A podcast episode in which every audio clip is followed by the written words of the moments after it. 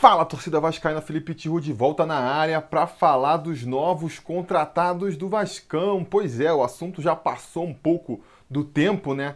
Mas eu tô enrolado aqui, aproveito para me desculpar a falta de vídeos no canal, mas é que a gente precisa ganhar dinheiro também, né? E tem uns projetos aí que são muito mais chatos do que o Sobre Vasco, mas trazem um pouquinho mais de dinheiro que eu tô precisando me dedicar agora.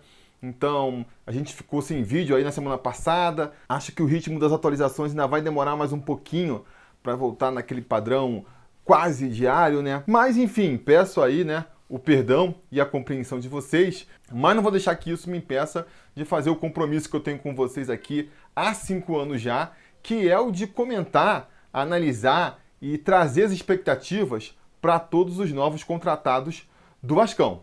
Então, vamos falar agora aí de Marcelo Alves e Igor Catatal, os dois reforços que o Vasco está trazendo aí do Madureira por empréstimo até o final da temporada. Bom, e o que a gente pode falar sobre eles? Não muita coisa individualmente, né? Não vou aqui falar para vocês que estou acompanhando atentamente a carreira desses dois jogadores. O que eu posso dizer, pelos vídeos que a gente analisou aí desses dois jogadores, esses vídeos de melhores momentos, que a gente sabe, né? Não pode ser assim uma fonte muito fidedigna de análise, mas o que a gente pode perceber das características é que o Igor Catatal, por exemplo, ele é um jogador alto, né? Tem 1,83m, é, é esguio, joga mais como centroavante, enfiado na área, até pelo tamanho, o pessoal procura muito ele para jogadas aéreas, mas não faz só a função de centroavante não, ele também cai pelos lados do campo, tem uma certa velocidade, né?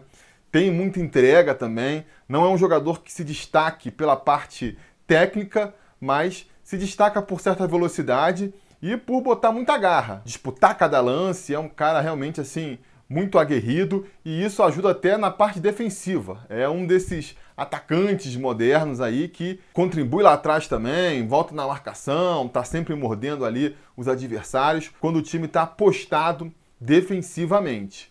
Sobre o Marcelo Alves, dá para falar menos coisa ainda.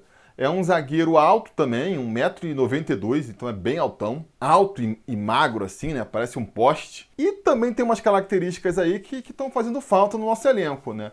É um zagueiro alto, a nossa zaga ela é baixa, né? Tanto Castan, quanto o Ricardo Graça, quanto o Erle, que são os zagueiros que têm mais atuado aí, são zagueiros mais baixos. Ele é destro, então vem jogar num setor ali que o Vasco tem mais carência também apesar de jogar pelos dois lados. Pelo que eu vi no Madureira, ele atua pelos dois lados do campo ali, mas é destro, né? Deve gostar de jogar mais pela direita. Isso é o que dá para dizer individualmente sobre os dois. Agora, de maneira mais genérica, o que, que eu posso falar? O que eu sempre digo aqui, né? Eu estou sempre defendendo que o Vasco tem que apostar mesmo em jogadores mais desconhecidos. O caminho para um clube tão endividado e tão encrencado financeiramente como o Vasco, para mim, tem que ser o de lapidar talentos. Eu acho que tem muito mais chance do, do, grande próximo jogador, do grande ídolo do Vasco, ser um jogador que vai despontar, aparecer para o futebol no time do Vasco, do que ser um jogador já renomado que o Vasco traga para o seu elenco. Então acho que o Vasco tem que apostar sim muito na sua base e também complementar essa aposta aí com jogadores desconhecidos que você esteja vendo aí despontando em um canto ou outro desse planeta. Agora, o que a gente tem que considerar é o seguinte: não é porque eu acho que apostar em jogadores desconhecidos é uma boa para o Vasco, que eu acho que apostar em qualquer jogador desconhecido é uma boa para o Vasco. Tem que ser bem criterioso nessa hora. Se a gente já tem que ser criterioso e usar todo um departamento de inteligência na hora de escolher um jogador consagrado, porque né, a gente tem que estar tá monitorando aí o futebol mundial e vendo que jogadores brasileiros ou estrangeiros estão em fim de contrato, podem eventualmente querer voltar para o Brasil ou vir conhecer o Brasil. Quais são as características, quanto custa? É, é, o ideal é que o Vasco tivesse um departamento realmente eficiente monitorando esses jogadores. E na hora dos desconhecidos, tinha que ser um departamento mais eficiente ainda, porque você está fazendo uma aposta no futuro, né? Quando a gente fala de promessa, o que é uma promessa? É algo que pode se concretizar lá na frente, mas que ainda não existe. Então você está fazendo sempre uma aposta. Mas nem toda aposta é igual. Você pode fazer apostas mais certeiras e apostas mais difíceis de concretizar, né? Você pode apostar ali na cabeça ou apostar no olhar. Uma tem mais chance de dar certo que a outra. E levando isso em consideração, é que eu não me animo muito com essas contratações, né? Não só porque o histórico do Vasco nesse sentido tem sido bem ruim, o Vasco já virou tradição, né? Todo final de campeonato estadual, o Vasco escolhe lá um ou dois jogadores de time pequenos que se destacaram para ter uma chance no Vasco. Acho até que o clube poderia explorar melhor isso aí. A Vasco TV, por exemplo, podia fazer até um programa, sei lá, o Ídolo, Vascaíno Ídolo 2020, e aí você faz todo um reality show acompanhando os jogadores do time pequeno para ver quem no final ganha ali e vai participar do elenco nos próximos seis meses, porque né, acontece todo ano. E nos últimos anos a gente tem visto qual foi o último grande jogador que o Vasco contratou de time pequeno e, se destacou. Né? A gente vai voltar lá no Dedé há 10 anos atrás já. Então não tem ido muito bem nessa prospecção nos últimos anos do nosso Vascão, né? E analisando aí as características e os números e os dados desses dois reforços, a gente também não fica muito animado. Eu particularmente não fico muito animado principalmente com o Igor Catatal. Por quê? Porque ele perdeu aquele gol na cara quando jogou contra a gente, há algumas semanas atrás, por causa das estatísticas, é, dizendo que ele fez só três gols no Campeonato Carioca, dois de pênaltis, sendo que um dos de pênalti foi no rebote ainda. Ele perdeu o pênalti, mas teve ali a, a sagacidade de pegar o rebote? Não. É claro que nenhum desses fatores deixa a gente especialmente animado, mas não chega a ser isso que me faz é, ficar assim com poucas expectativas em relação ao Catatal. O que mais me desmotiva é saber a idade dele. Catatal já tem 25 anos.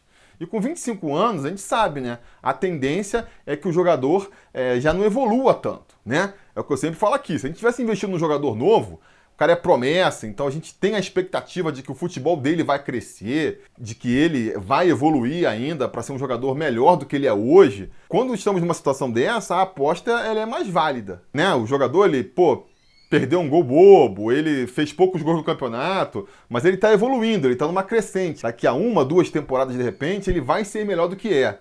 Com um jogador mais novo, dá para criar essa expectativa. Com um jogador de 25 anos, já não dá para criar tanto, né? É aquela curvinha que a gente vive falando, curva de evolução dos jogadores. Normalmente o jogador, ele quando surge no futebol ali com 18, 20 anos, né? 20 anos é quando a maioria dos jogadores vai ter ali uma primeira oportunidade no time principal, a tendência é que nos três anos seguintes ali da carreira dele, ele tem um crescimento muito grande. Ele vai se adaptar, ele vai se acostumar a jogar contra os profissionais, ele vai ganhando experiência e tudo isso vai fazendo o futebol do jogador crescer.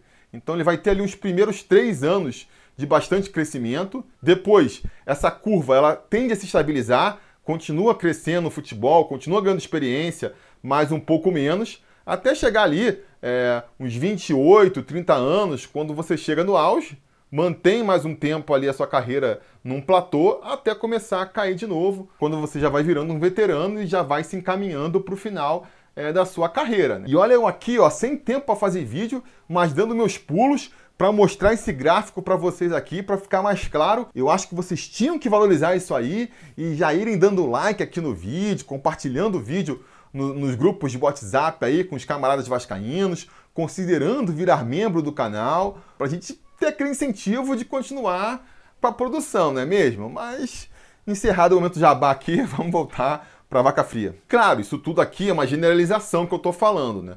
É uma expectativa aí da maioria dos atletas. Cada um vai ter a sua curva e vai ter sempre as exceções que confirmam a regra. Então é óbvio, tem jogador aí que nunca foi grande coisa no futebol e de repente com 28 anos estoura para o cenário do futebol. Tem jogador que consegue é, se manter no auge por muito mais tempo, com 35, 37, 40 anos, ainda consegue manter seu futebol. Outros não, né? Com 28, às vezes 27, já passou do auge, já está numa decadência. Cada jogador tem a sua história e vão ter sempre as exceções para confirmar a regra. Mas de maneira geral, de maneira generalizada, a curva ela segue essa linha aí. E aí a gente tem que se basear nessa curva na hora de fazer as projeções. A menos que você tenha uma informação ali privilegiada, algum fato específico sobre o jogador que desminta essa curva. Então, por exemplo, estamos trazendo o Catatal com 25 anos, a expectativa é de que o futebol que ele vai apresentar no Vasco seja esse futebol que ele está apresentando aí no Madureira. Que nem, por exemplo, um jogador que a gente tem no elenco do Vasco que tem 25 anos é o Henrique. Vocês têm expectativa de que o Henrique, por exemplo, o futebol do Henrique vai evoluir muito nos próximos anos? outros jogadores que têm idade parecida, o Martim Benítez e o Cláudio Vim, que são dois com 26 anos. Vocês têm expectativa de que são jogadores que vão crescer muito, vão ainda melhorar muito o futebol em relação ao que a gente já viu aqui deles? Eu não tenho essa expectativa. Ou então, outro exemplo, pega o Pikachu, tem 28 anos agora. Volta três temporadas atrás, né? Vamos voltar aí para 2018. Fez 28 anos agora em 2020, 27 em 2019, fez 26 em 2018. Então, em 2018 ele tinha 25 e fez 26. Em 2018, o futebol do Pikachu de 2018 para agora de 2020, tem muita diferença para vocês? Então, assim, não dá para criar uma expectativa de que o futebol do Catatal vai evoluir, a menos que você tenha uma informação privilegiada. Ah, não, porque o Catatal ele começou tarde no futebol, ele não passou pelas divisões de base e ele começou a jogar bola com 20 anos. Tem essa informação sobre ele. Isso, para mim, a princípio, é algo negativo, porque é um jogador que vai vir sem os fundamentos que a gente aprende na base, é um jogador que de repente pode errar em coisas básicas aí, porque não teve essa educação ali é, na infância, na adolescência do futebol. Então é uma coisa que, em princípio, é ruim. Agora, se você tem uma informação privilegiada, Aí muda de figura. Não, ele é muito talentoso, o cara é um talento físico, ele tem muita técnica, e isso só não ficou mais claro até agora porque justamente ele ainda não foi lapidado. Então, se a gente trouxer ele para o Vasco e lapidar e, e, e, consertar alguns errinhos que ele está fazendo, ele vai crescer muito como jogador. Né? Se você me disser que o Vasco está tendo essa visão é, em cima do garoto, beleza, eu posso mudar de ideia. Mas que nem eu disse aqui já no começo, o histórico do Vasco na hora de contratar esses jogadores não sugere que tenha sido isso, que fizeram eles contratar o Catatal. Então, eu fico bastante desanimado em relação a esse jogador e vou reprovar a contratação do Catatal. No caso do Marcelo Alves, justamente pela questão da idade, a gente ainda pode ficar um pouco mais esperançoso. Ele é bem mais novo, tem 22 anos, então tá naquele, naquela fase de crescimento ainda, né? A posição de zagueiro é uma posição que a gente não tá olhando tanto, é mais difícil de você, com os números, saber se ele vem se destacando ou não. Um atacante você olha nos números lá e vê quantas assistências ele dá para gol, quantos gols ele fez, você vê os melhores momentos, você vê ele driblando um jogador, criando uma jogada, é mais fácil de você analisar. Zagueiro é mais difícil. Então, é uma incógnita maior e o fato de ser uma incógnita maior faz a gente ter mais esperanças de que ele possa vir a ser um novo Dedé aí, para ficar no exemplo que muitos citam. Então, eu tenho mais esperança. Se eu tivesse que apostar entre o Catatal e o Marcelo, qual teria mais chances de vingar no Vasco, eu apostaria no Marcelo. Apesar disso, eu também vou reprovar a sua contratação, porque, que nem eu disse no começo do vídeo, eu acho que essas apostas elas têm que ser feitas com muita segurança. Você tem que ter realmente alguma informação ali que justifique você contratar um atleta desses. Não pode ser aposta. Sabe esse discurso que a gente tem? A gente vê muitas vezes aí no comentário: ah, agora que contratou, vamos dar tempo, vamos dar esperança, é, tem que testar, só jogando para saber. Eu acho que esse é um argumento natural do torcedor e realmente, né, uma vez que está contratado, a gente fica com a expectativa de que eles deem certo e, e vamos ver quando eles jogarem. Agora, do ponto de vista estratégico, da, da montagem do elenco e da prospecção de jovens talentos, você trazer um cara sem ter uma certeza de que ele pode ser um grande jogador no futuro, sem ter uma convicção ali, uma esperança realmente forte de que ele possa vingar, sem isso, você está, na verdade, tirando espaço de outros jogadores. Porque vamos lá, você trouxe o Igor Catatal para o elenco. Então você espera que você vai dar oportunidades para o garoto no time, né? Não faz sentido você trazer um jogador e ele nem ser aproveitado, nem entrar nas partidas, nem treinar nos coletivos. Então a tendência é que ele vá ser aproveitado. Se ele está sendo aproveitado, alguém tem que ser sacado do elenco para abrir espaço dessa posição. E aí, inevitavelmente, estamos falando de garotos da base. Então vamos pegar aí a posição de centroavante, que é a posição do Catatal. A gente já tem o Cano, que é titular absoluto. Disputando a posição de reserva ali, a gente tem o Ribamar, que até por ter mais histórico e por ter mais tempo, a gente está vendo aí que tende a ser o substituto natural do Cano. E a gente tem o Thiago Reis, que é um moleque da base, que está subindo, subiu ano passado, está procurando ainda se firmar, está procurando ainda o, o espaço para tentar mostrar seu melhor futebol. E quem que vai ser sacrificado nessa história para o Catatal ter mais oportunidades? Vai ser o Thiago Reis, né? Então, assim, a direção do Vasco, o departamento de futebol do Vasco, já desistiu do Thiago Reis? Já acha que o Thiago Reis não serve, analisou e chegou à conclusão de que é melhor apostar no Catatal que no Thiago Reis? Tem mais chance do Catatal virar um grande jogador, um jogador que vai ajudar o Vasco no futuro do que o Thiago Reis? Houve esse debate e chegou-se a essa conclusão no departamento de futebol? Porque é isso mais ou menos que vai acontecer, né? O Catatal ele vai naturalmente tirar espaço do Thiago Reis. Mesma coisa serve para o Marcelo Alves. A chegada dele vai naturalmente tirar o pouco espaço que já vinham tendo Ulisses e Miranda. Porque a gente tem no Vasco aí, a realidade do Vasco hoje é que a gente tem como titular, quero acreditar, né? O Castan e o Ricardo Graça, que é o garoto da base que já se consolidou aí é, no elenco, né? Mas tem o Erle disputando posição ali também. O Erle que era o titular até antes da parada aí por causa da pandemia. A gente tem o Breno como uma ameaça fantasma também pairando por ali. Em algum momento o Breno pode ser aproveitado ou não, nunca terá chance, aquela discussão eterna. E depois de tudo isso, a gente teria ali as oportunidades para o Ulisses e para o Miranda. Agora, uma vez que você traz aí o Marcelo Alves, ele naturalmente fura a fila dos garotos e, e se põe na frente. Se a gente viu aí o Ulisses sendo aproveitado nos jogos treinos contra o Macaé e contra o Porto Velho, a tendência, quando começar o brasileiro, é o quê? A gente vai ter o Castan e o Ricardo Graça como zagueiros titulares, o Erle como reserva imediato, que vai para o banco. Se o Erle não puder jogar, porque está contundido, porque está suspenso, até então iria, sei lá, o Miranda ou o Ulisses, provavelmente. Iria o Ulisses para ser o reserva imediato. Agora, a tendência é que vá o Marcelo Alves. Então, repita a pergunta do Catatal. A diretoria do Vasco vê mais potencial de crescimento, vê mais potencial de aproveitar, de virar um bom jogador no Marcelo Alves do que no Ulisses? No Marcelo Alves do que no Miranda? Porque é isso que eles acabam fazendo quando eles trazem esse jogador. Eu não vejo, né? Não fiz análise também, espero que o Vasco tenha feito, mas eu não tenho a expectativa hoje nem de que o Catatal seja melhor do que o Thiago Reis, nem de que o Marcelo Alves seja melhor do que o Miranda ou do que o Ulisses. E por isso eu reprovei a contratação do Catatal e reprovo também a contratação do Marcelo Alves. Mas, claro, na expectativa de que os dois calem a minha boca e me mostrem o quanto eu estava errado já na primeira oportunidade que eles estiverem em campo. Estou torcendo muito por eles, é, é, chato assim, né? Eu me sinto mais à vontade para criticar e, e ser cético, contra jogadores mais consagrados, que eu sei que já estão com a vida ganha. Eu sei que o Catatal tem uma história bonita aí de, de vida, trabalhava com o pai lá de guardador de carros, por isso que não teve oportunidade.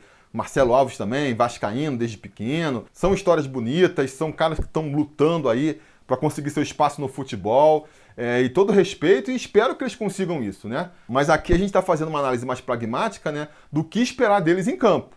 E aí, a minha expectativa até aqui não é das melhores. Não é das melhores. Mas, repito, espero que eu seja surpreendido. Até porque a gente dificilmente cria grandes expectativas com esses jogadores que vêm de time pequeno, né? Eu também não criei nenhuma expectativa quando o Vasco contratou o Dedé, ou indo um pouco mais atrás, quando o Vasco contratou o Odivan, do americano, o NASA, do próprio Madureira. A gente nunca cria muita expectativa. Então, eles vão ter as oportunidades deles e eu espero que eles rapidamente consigam mostrar que a gente pode sim esperar um pouco mais e eles podem sim ajudar o Vasco nessa e em próximas temporadas. Eu só acho e insisto que essas coisas não são sorte. Essas coisas não é que nem você comprar o um pacote de figurinhas e torcer para tirar o craque. Isso vem com trabalho, isso vem com pesquisa, isso vem com investigação. E eu espero que o Vasco tenha feito isso na hora de escolher esses nomes aí, que não tenha tirado aí que nem ir no bolo, no buraco e torcer para sair com o Coringa. Espero que não tenha sido assim, que tenha sido feito, porque aí a gente sabe, né? Aí a gente vai estar jogando contra as probabilidades. O mais provável é que eles realmente não vinguem no elenco do Vasco da Gama. Vamos ver, vamos analisar, né? Diga aí nos comentários a opinião de vocês sobre esses jogadores, as expectativas. Vocês acham que o, que o Catatal ou o Marcelo eles podem vingar nesse time do Vasco? Por quê? Qual a informação privilegiada que vocês têm? Compartilha com a gente aí nos comentários. E não se esquece também de curtir o vídeo, assinar o canal, ligar suas notificações para ser avisado aí quando tiver vídeo novo aqui no canal. Beleza? Tá combinado? Então tá combinado. A gente vai se falando. A realização desse vídeo só foi possível graças ao apoio inestimável dos conselheiros do Sobre Vasco. Ajude você também ao Sobre Vasco continuar no ar, se tornando um apoiador em apoia.se barra Sobre Vasco ou sendo um membro do canal aqui no YouTube.